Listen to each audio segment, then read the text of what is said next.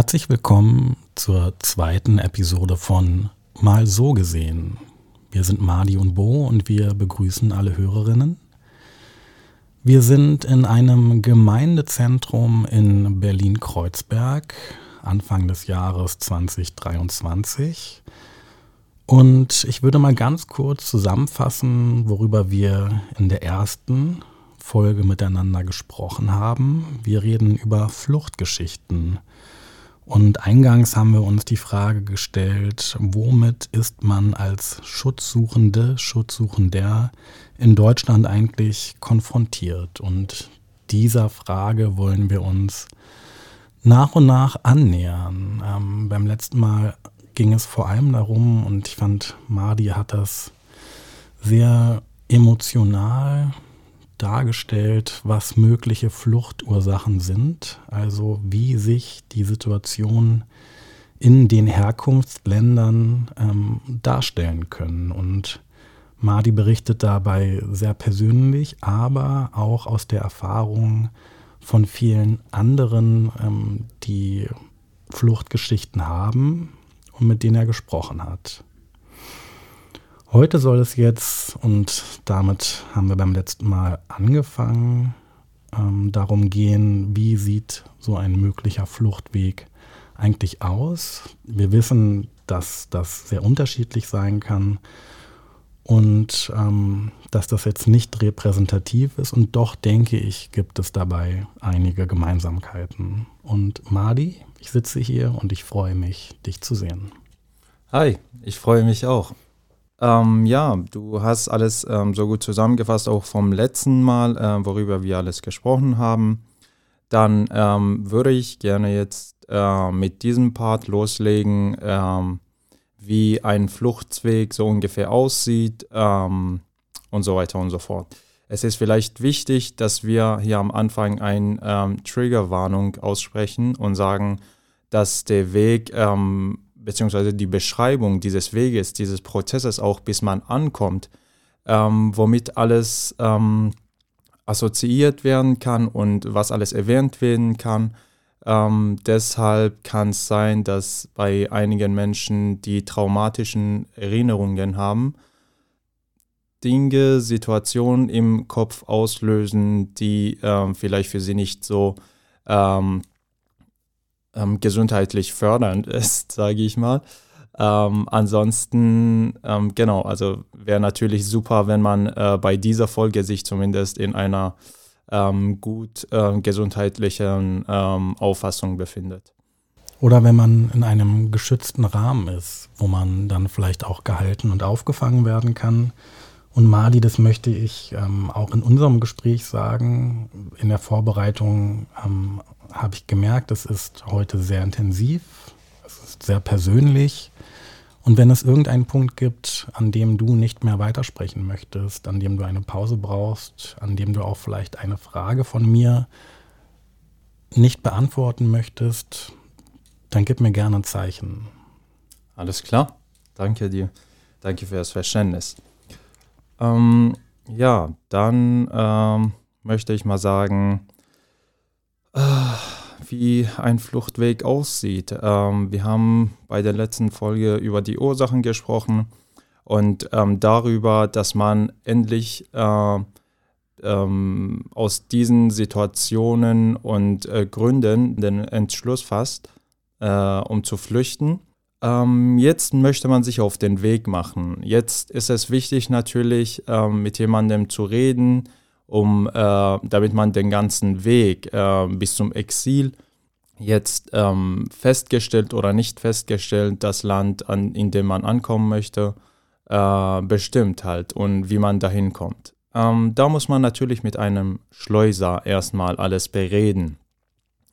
Ähm, durch bekannte Freunde ähm, lernt man irgendwann dann einen Schleuser kennen weiß man dann so ungefähr, wer der Schleuser ist. Allerdings weiß gleichzeitig nicht, wer dieser, äh, diese Person ist. Äh, genau, man hat nur von, von der Person so ein bisschen gehört. Ähm, man spricht dann in einem Gespräch alles mit dem Schleuser über den Weg ab. Das heißt, ähm, Der Schleuser erklärt dann so ungefähr, wie lange man unterwegs sein wird, was alles äh, auf dem Weg einen erwarten könnte, wie man sich auf dem Weg verhalten soll, was man alles mitnehmen soll und was alles nicht. Das ähm, ist natürlich alles ganz in einer Situation, wo man weiß, dass man Zeit hat, wo man weiß, dass man jetzt losgehen will oder in einer Woche und man weiß, dass man dafür Geld braucht. Wenn man das Geld hat, ist das eine ideale Situation. Dann weiß man, okay, man hat das Geld und man braucht sich nicht so unbedingt um das Geld kümmern. Wenn man allerdings kein Geld hat, dann muss man anfangen, seine Wohnung, äh, also viele haben auch keine Wohnung, äh, sie haben kein Haus, ähm, deshalb sollen sie alles, was im Haus sich befindet oder in der Wohnung, äh, zu verkaufen. Sie fangen äh, mit den Möbeln an, äh, mit denen sie äh, vielleicht teilweise aufgewachsen sind, mit denen sie tiefe Erinnerungen haben. Ähm, sie vielleicht fängt einer mit seinem Computer an, in einem Computer, mit dem er äh, sich großartig entwickelt hat, mit dem er zu, gearbeitet hat, in dem er sehr viele Dinge erfahren hat, äh, gelernt hat. Vielleicht fängt ähm, der eine oder der andere mit seinen Klamotten an dass man sagt, okay, ich brauche das Geld, ich muss äh, meine Klamotten verkaufen. Und vielleicht fängt der eine oder andere mit seiner Gitarre an oder mit seinem Keyboard, mit dem er oder mit der er immer gespielt hat, ähm, wenn er traurig gewesen ist, wenn er sich einsam gefühlt hat, wenn er sich alleine gefühlt hat. Und wie gesagt, man versucht dann dieses ganze Leben, das man sich dort aufgebaut hat, oder als Kind man für ein Leben gehabt hat, äh, das alles in einen Rucksack zu packen, um sich auf den Weg zu machen. Das ist natürlich, wie gesagt, ideal für jemanden, der noch Zeit hat, eine Woche oder zwei Wochen, je nachdem, bis vor, dem, bis vor der Flucht. Allerdings ist es für jemanden, der sich äh, in einem Krieg befindet und äh, unter äh, Bombardement sich befindet und immer wieder auf keinen Fall sicher sind, ähm, natürlich für sie äh, ist es dann etwas Unvorstellbares und ähm, das Einzige, was man in dem Falle macht, ist einfach eine Wasserflasche mitzunehmen, ein bisschen Brot und los geht's. Einfach weg, weg von dort, wo man alles gehabt hat, was wir in der letzten Folge ähm, schon erwähnt haben. Du hast es jetzt eher sachlich beschrieben. Und ich denke, das Ganze hat auch in meiner Vorstellung eine emotionale Komponente, über die wir beim letzten Mal ja auch schon gesprochen haben. Die Gegenstände, die du jetzt auch angesprochen hast, die man veräußern muss, Musikinstrumente, Computer, alles, was einen Wert hat, werden gegen ein Stück Hoffnung eingetauscht. Hoffnung auf eine bessere Situation, der man sich annähern möchte. Ich habe so ein paar praktische Fragen jetzt noch dazu. Kanntest du Leute, die bereits einen Fluchtweg hinter sich hatten? Hattest du irgendeine Vorstellung davon, was da auf dich zukommt? Und ich könnte mir auch vorstellen, dass die Versprechungen, die es dort von Seiten der Schleuser gibt, dann gar nicht mit der Realität übereingestimmt haben. Und vielleicht, wenn du magst, könntest du darauf noch etwas eingehen. Du sprichst etwas an, was äh, jeder, der Fluchtserfahrung hat oder äh, kurz in Kontakt gekommen ist mit einem Schleuser, hat äh, ganz schnell gemerkt, dass ähm, die ganzen Versprechen von Schleusern äh, null, nichts der Realität entspricht.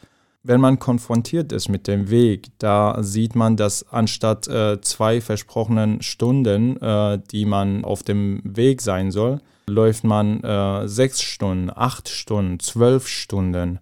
Ähm, und durchschnittlich ist ähm, so acht Stunden. Ne? Also ich habe auch von Freunden von mir gehört, die zwei Tage vom äh, Iran bis zur äh, Türkei unterwegs waren Natürlich ist es auch abhängig davon, ähm, abgesehen von den Grenzpolizei, wenn man an denen vorbeikommt, ob man an bewaffneten Einheimischen äh, vorbeikommt oder an äh, Räubern oder an bösen Schleusern, die dann versuchen, so ähm, ähm, den Weg zu sperren und äh, da mit Waffen einen zu, einem zu drohen und alles da wegnehmen, was äh, einer bei sich hat. Allerdings äh, wurde da schon im Vorfeld von Schleusern einem gesagt, dass man am besten kein Geld mitnehmen soll, damit einfach äh, diese Gefahr ausgeschlossen ist. Ähm, man hat ja auch sowieso wenig in seinem Rucksack, äh, vielleicht zwei Wasserflaschen, ein bisschen zum Essen und ein paar frische Klamotten die man allerdings unterwegs, wo der Weg so schwer wird, zum Beispiel bei uns, ne, also von Afghanistan äh, in den Iran oder von, äh, vom Iran in die Türkei, dass man all das dann wegschmeißt, bis man vielleicht eine halbe Wasserflasche mit sich mitnimmt und äh, ein bisschen zum Essen. Ähm, bei den afrikanischen Flüchtlingen ist das anders. Je nachdem, aus welchem Land sie kommen, teilweise aus südafrikanischen Ländern, sie sollen sich durchschlagen bis zu Libyen. Und bei den asiatischen, also aus dem Kontinent Asien, stammenden Flüchtlingen, äh, man soll sich durchschlagen bis zur Türkei. So, was jeder afrikanische Flüchtling kennt, ist die libysche, Küste, äh, libysche Wüste. Man soll sich einmal die Bilder da reinziehen, um zu gucken, was das bedeutet. Man soll einmal im Internet nachgucken, was da für eine Temperatur herrscht. Im, im Sommer hat man äh, bis zu 59 Grad Temperatur dort. Man ist mit sehr vielen anderen Menschen eingeengt in einem äh, Pickup-Truck und man muss dann stundenlang durch diese Wüste bis, äh, an, bis zur Grenze oder bis zur Hauptstadt Libyen ankommen, dass man dann äh, zum Mittel, beim Mittelmeer ankommt. So. Die asiatischen Flüchtlinge kommen in der Türkei an an einem Ufer, an einer äh, Küste, wo sie das Mittelmeer überqueren müssen. Großteils zumindest. Bei den afrikanischen, durch alle diese Länder, sollen sie äh, bis Libyen ankommen. Was bis dahin einem alles passieren kann, ist traumatisierend. Als ich mit ein paar Menschen, die aus Afrika, aus dem Kontinent Afrika flüchten müssten, Gespräche geführt habe, haben sie mir ich, ich behaupte immer und äh, halte von mir selbst viel und ich denke, ich habe eine dicke Haut und man kann mir vieles erzählen. Aber als sie mir erzählt haben, wie sie als alleinstehende Frauen oder männliche äh, äh, Jugendliche unterwegs waren und was alles ihnen passiert ist, ich konnte nicht mehr. Ich befand mich in so einem Schock, dass ich gesagt habe, okay, wir müssen das, auch wenn es dir einfach fehlt, darüber zu reden, mir fehlt es nicht einfach zuzuhören. Die eine Bekanntin hat erzählt, dass zwischen diesen Ländern, also zwischen jedem Land, äh, das man überquert, gibt es Menschen, die die Geflüchteten, die Flüchtlinge ansperren. In einem Haus, das von ihnen selbst organisiert ist. Sie greifen gezielt nach alleinstehenden Jugendlichen oder junge Frauen. Leider natürlich, was am gängigsten ähm, da ist, was mit höherer Wahrscheinlichkeit äh, passiert ist, die Vergewaltigung, was eine Frau da erlebt oder ein oder minderjährige Jugendliche, männlich oder weiblich. Und dann sagen sie ihnen, Jetzt musst du die Familie kontaktieren und ähm, sagen, dass sie so und so viel Geld diesen Menschen oder dieser Kontonummer schicken sollen, überweisen sollen, dass wir dich freilassen. Und das müssen sie leider tun.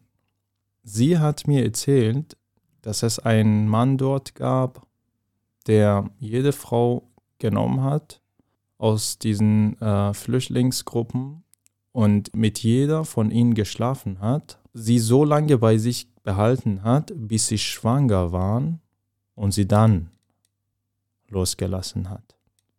Die Frau sagte mir, ich weiß es nicht, vielleicht hat der Mann jetzt tausend Kinder in Europa, von jeder Frau eine. Und da kamen natürlich sehr viele Frauen durch. Als ich sie dann gefragt habe, wie nach ihrer Einschätzung ist, wie viele Frauen von fünf Frauen so ungefähr vergewaltigt werden könnten. Sie sagte mit Sicherheit zwei. Und wie viele belästigt werden, sexuell, drei bis vier.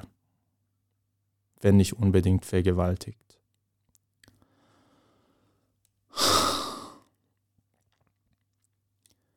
Ich fragte sie dann, warum andere Männer nichts dagegen unternommen haben, warum andere Männer nichts dagegen getan haben.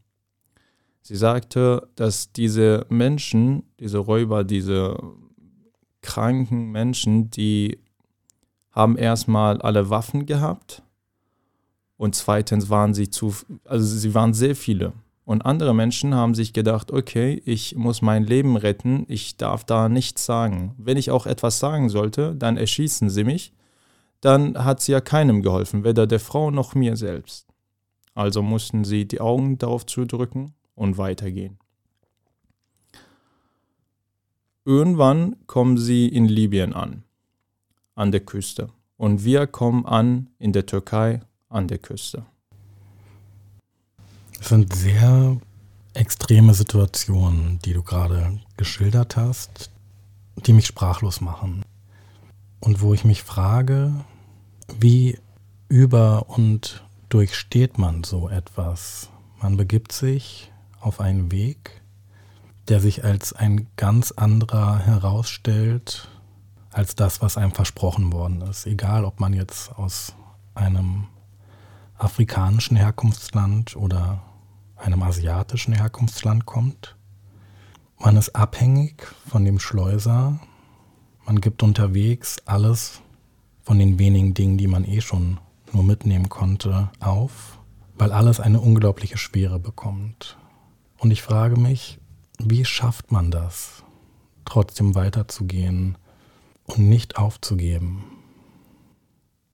Ich, ganz ehrlich, ich weiß es auch nicht.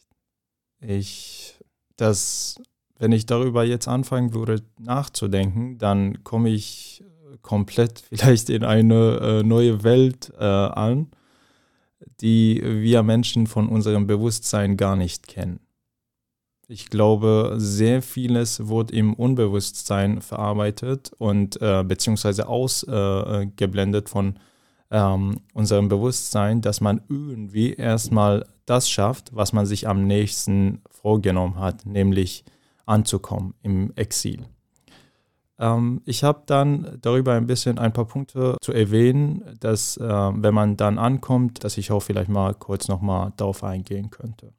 Man hat also eine Hoffnung und aus dieser Hoffnung zieht man Stärke. Eine Hoffnung, dass alles in dieser Extremheit wie du sie gerade geschildert hast. Und deine Schilderungen machen mich wirklich betroffen. Hat man die Hoffnung, dass es sich am Ende auszahlen wird. Dass man ein sichereres Leben aufbauen kann. Ich hoffe, ich hoffe, ähm, dass, es auch nur die Hoffnung ist.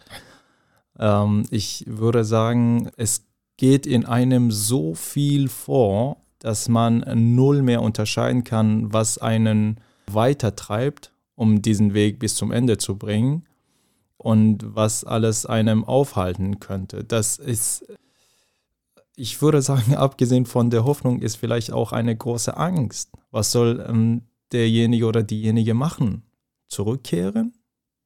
Wohin? Wenn das Land nicht mehr existiert, wenn die Familie nicht mehr existiert, wenn keiner dich mehr erwartet? Wohin soll bitte schön der Mensch zurückkehren? Ich öffne hier mal ganz kurz eine komplett andere Perspektive ähm, für uns. Stell dir vor, dass alle Menschen ganz gesund und heil im Land sind und du musst zurückkehren. Aber du bist schwanger als Frau, weil du unterwegs vergewaltigt worden bist, weil du keine Jungfrau mehr bist. Das alles wird irgendwas, irgendwann rausgefunden. Wie willst du das alles erklären? Wie willst du gegen solche Traditionen vorgehen? Solche, wie willst du gegen solche Mentalitäten vorgehen? Gegen wen alles möchtest du, willst du dich stellen? Hast du die Kraft überhaupt? Man darf es auch nicht vergessen. In leider unseren Ländern sieht man das Opfer als, als eine Schande. Als eine Schande für die Familie, für die Verwandten, für die Menschen, für die Stadt, für das Land, für das Dorf. Sie werden es nicht überleben. Sie werden entweder tot geprügelt oder sie werden getötet. Und sag du es mir, ist das nur Hoffnung, die einer hat? Ich glaube, ich habe da genauso wenig wie du eine endgültige Antwort. Ich glaube, Hoffnung und Perspektive kann ein Antreiber sein. So wie du das geschildert hast, gibt es kein Zurück, es gibt kein Stehenbleiben, es gibt einfach nur ein Vorwärts. Und trotzdem frage ich mich, die Menschen, die das erleben, was du gerade beschrieben hast, müssen eine unglaubliche Widerstandsfähigkeit, eine Resilienz mit sich bringen, um das zumindest halbwegs unbeschadet zu überstehen. Ich bin mir sicher, dass solche Erlebnisse zu Traumatisierungen führen können, die natürlich dann auch das Ankommen und die Integration an einem Ort, den man dann hoffentlich vorfindet, der sicherer und vielleicht auch geborgener ist, erschweren. Genau, das ähm, denke ich mir auch. Ähm, ja, ich sehe es genau wie du. Lass uns mal weitermachen und gucken, wie der Fluchtweg weitergeht, wenn man aus äh, dem Kontinent Asien in der Türkei angekommen ist und wenn die afrikanischen Flüchtlinge in Libyen.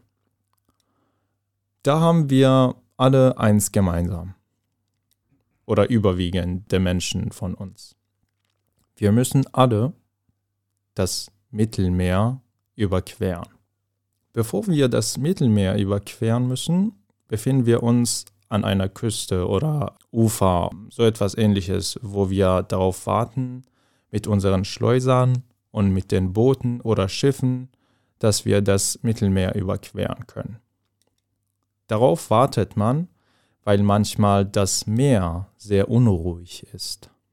Darauf wartet man, bis die Küstenwachen weg sind.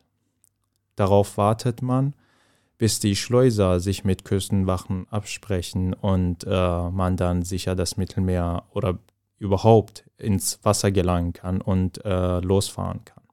Die afrikanischen Flüchtlinge, die nehmen entweder ein Schiff, die von äh, sehr vielen Schleusern organisiert ist, und in jedem Schiff können sich bis zu 300 Menschen äh, befinden das aber tatsächlich vielleicht für äh, höchstens 20 Menschen gemacht ist.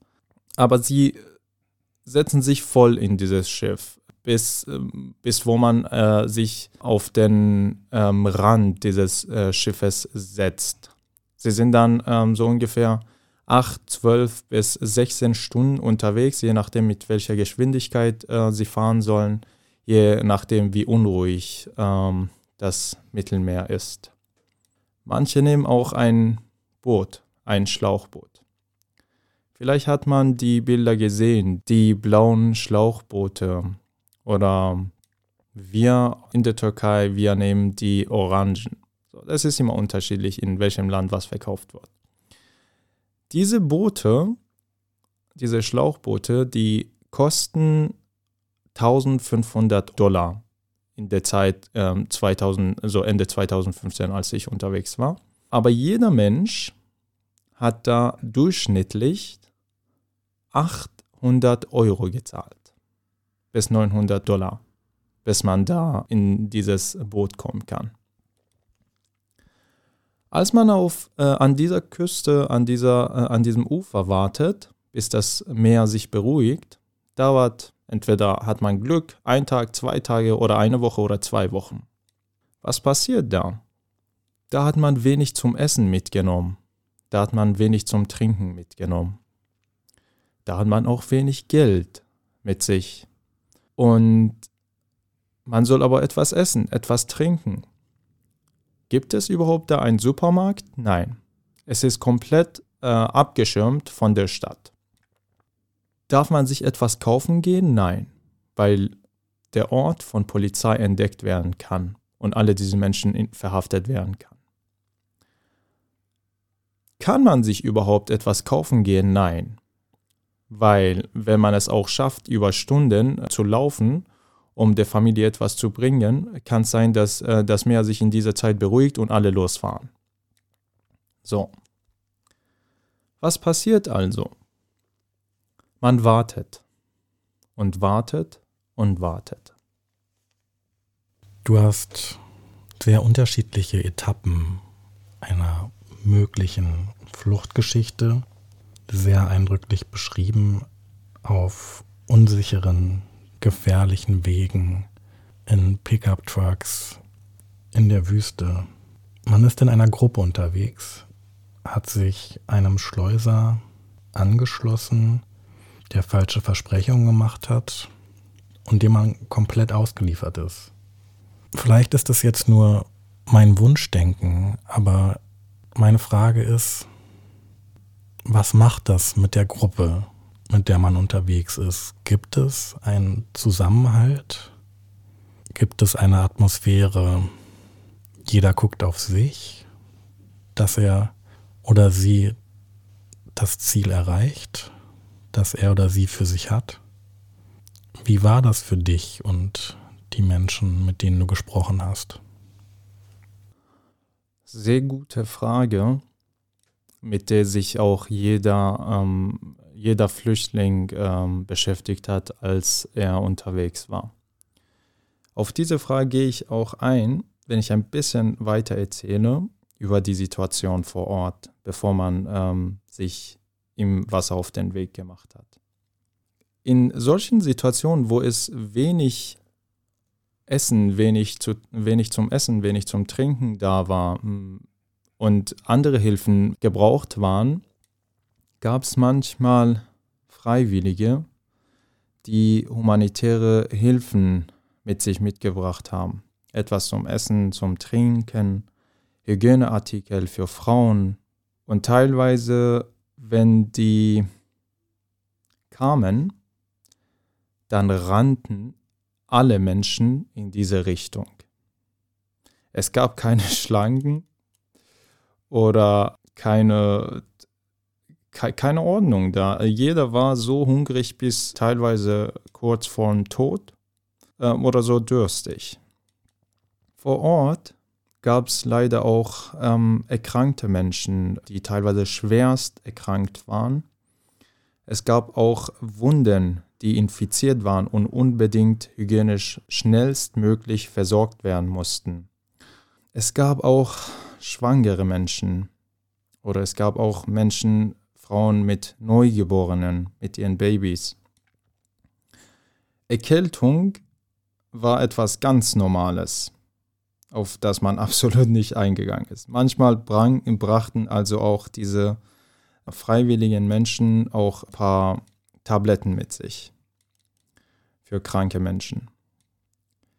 In so einer Phase, in so einer Zeit, wo alles durcheinander war und alle verzweifelt waren, gab es Schleuser, die ein Zelt, in dem dann ein bisschen wärmer war, verkauften für eine Nacht, um drin zu schlafen, für 20 Dollar pro Person.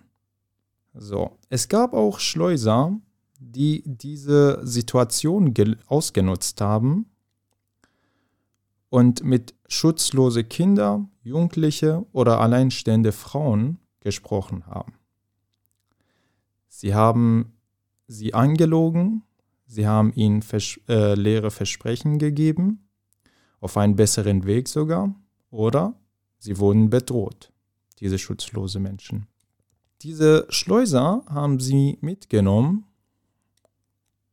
Komm, ich zeige dir einen besseren Weg, ich zeige dir was zum Essen, zum Trinken, du tust mir leid, du bist hier alleine, komm, ich helfe dir. Wir sahen dann, wie diese Menschen mit den Schleusern oder mit den einheimischen Menschen aus diesen Ländern mitgegangen sind. Wir haben das nicht so wirklich verstanden. Wir dachten uns, wow, was für ein Privileg, dass sie jetzt vielleicht einen besseren äh, Weg haben oder mehr etwas zum Essen, zum Trinken. Wir sahen dann, wie sie teilweise entweder nach Stunden oder nach Tagen zurückkamen. Allerdings am Weinen. Man konnte in ihrem Gesicht vieles sehen. Trauer, Verzweiflung, Enttäuschung, Hoffnung und Hoffnungslosigkeit, Angst und auch Körperbildstörung. Man könnte Hass in ihrem Gesicht sehen. Hass vor Menschen, Hass vor Männern, Hass vor ihrem Körper selbst, weil ihr Körper selbst misshandelt worden ist, missbraucht worden ist. Als ich mit einigen von ihnen gesprochen habe, war ich so wütend, um auf deine Frage zurückzukommen, und auch andere Männer, wo wir uns gedacht haben, also jetzt reicht es das können wir absolut nicht mehr aushalten. Also dagegen muss vorgegangen werden. Wir wurden zu einem Bündnis aus einigen Menschen, aus einigen Personen, wo wir dann diese Schleuser auch töten wollten. Warum? Weil wenn wir sie angegriffen hätten, hätten sie uns angegriffen. Aber womit? Mit Waffen. Also dachten wir uns, wir müssen sie irgendwie komplett außer Gefecht setzen. Und das ging dann nur mit Töten. Also mit, mit solche Gedanken hatten wir dann auch, um andere Menschen dann äh, vor ihnen zu schützen. Wir haben auch tausend andere Ideen entwickelt in dieser Zeit. Wir haben tausend andere Vorstellungen gehabt, die alle mit Angst verbunden waren. Aber es kam dann irgendwann Stimmen raus von einigen dieser Männern, die gesagt haben, ey Leute, wir können das nicht machen. Die sind alle bewaffnet. Und wir sind noch nicht drüber. Wir müssen nach Europa schaffen. Wir können nichts anderes machen. Wir sind hilflos.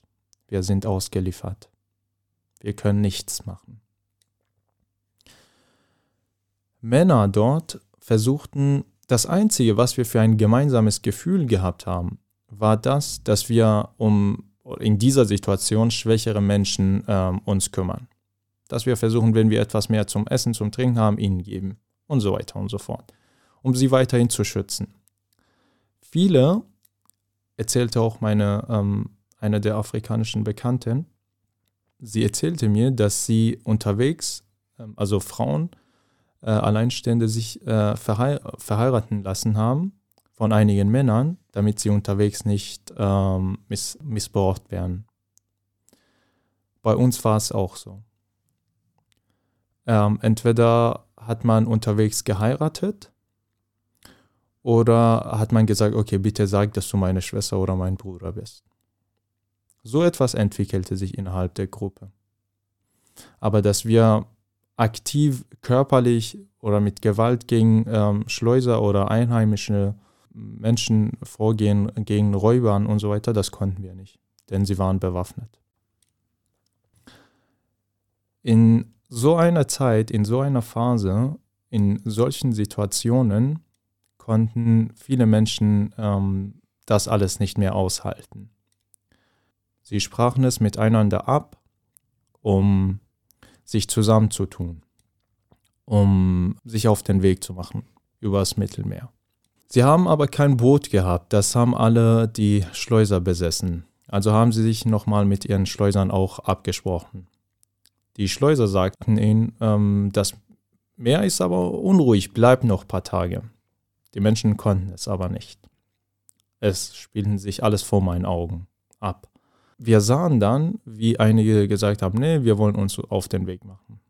Sie haben sich die Boote genommen, zum Beispiel zu ähm, zwei Boote und haben sich auf den Weg gemacht in jedem Boot, das vielleicht für äh, höchstens acht oder zehn Menschen geschaffen waren, äh, gemacht waren, waren dann bis zu 60 Menschen.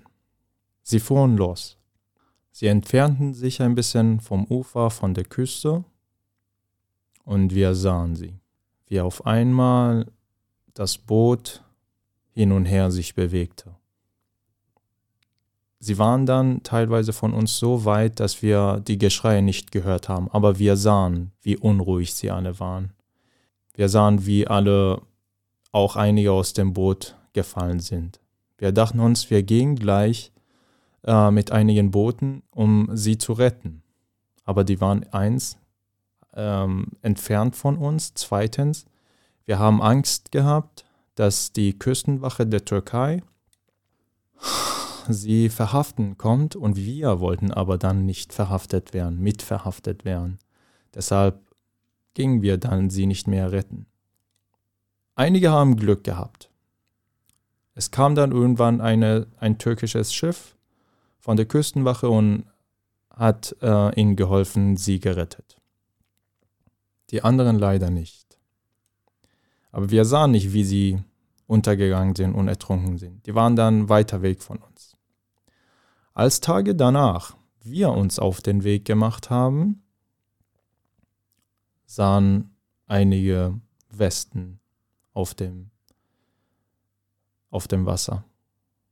Wir sahen einige Klamotten, einige Rucksäcke. Einer sagte, ich habe es, ähm, ich weiß es nicht, aber durch die Gespräche sagte dann, erzählte einer äh, in einem Gespräch, dass sie auch teilweise mit ihrem Boot durch ähm, gestorbenen Menschen durchgefahren sind. Um sicher zu gehen, ob alle ähm, gestorben sind oder nicht, weil wenn nicht, dann hätten sie sie gerettet. Für mich persönlich war eine, eins der Highlights auf diesem Fluchtweg, als wir die Leute im Boot, das griechische Boot gesehen haben, mit den, äh, mit den Polizisten da drin, die sie uns dann abgeholt haben, bisschen entfernt äh, von der Insel. Da habe ich mir die Flagge angeguckt und dachte mir, wow, diese Flagge darf ich nie vergessen die haben uns gerettet und ich sehe die Liebe in ihrer Tat. Madi, danke für deine Offenheit, die du hier mitbringst, um deine Geschichte und die Geschichte von anderen Geflüchteten zu erzählen, mit denen du gesprochen hast. Es ist unglaublich wichtig, deine und diese Geschichten zu hören, damit ich wahrscheinlich nur im Ansatz ein Verständnis dafür bekomme, was Menschen teilweise, und wir beschränken uns, weil du da eben den persönlichen Bezug zu hast oder Menschen kennst, die diesen Fluchtweg gegangen sind aus afrikanischen und asiatischen Herkunftsländern, was man dort erlebt, wem oder was man ausgesetzt ist. Dass es Menschen gibt, die diese Situation auch noch ausnutzen. Es kommt zu Menschenhandel, Vergewaltigung.